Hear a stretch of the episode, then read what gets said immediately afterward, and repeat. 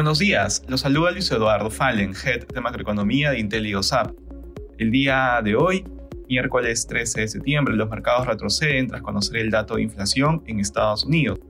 De manera particular, en Estados Unidos los futuros retroceden.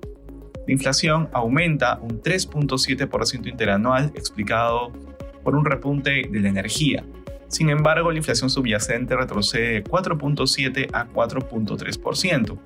Esto se da en un contexto en que si bien ya nos espera una fuerte corrección del crecimiento económico, el presidente de la Fed ha insistido en que para controlar los precios será necesario como mínimo un periodo de bajo crecimiento.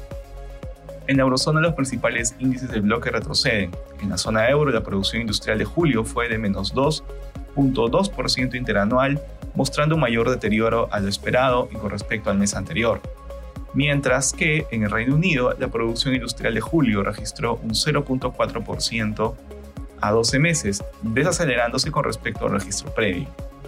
En Asia los índices cerraron mixtos. En Japón el índice de precios al productor del mes de agosto fue de 3.2% interanual, levemente por debajo de las expectativas y desacelerándose con respecto al mes anterior. Respecto a commodities, el precio del oro retrocede durante la jornada, por su parte el precio del cobre baja y finalmente el precio del petróleo avanza ubicándose alrededor de 89 dólares el barril de WTI.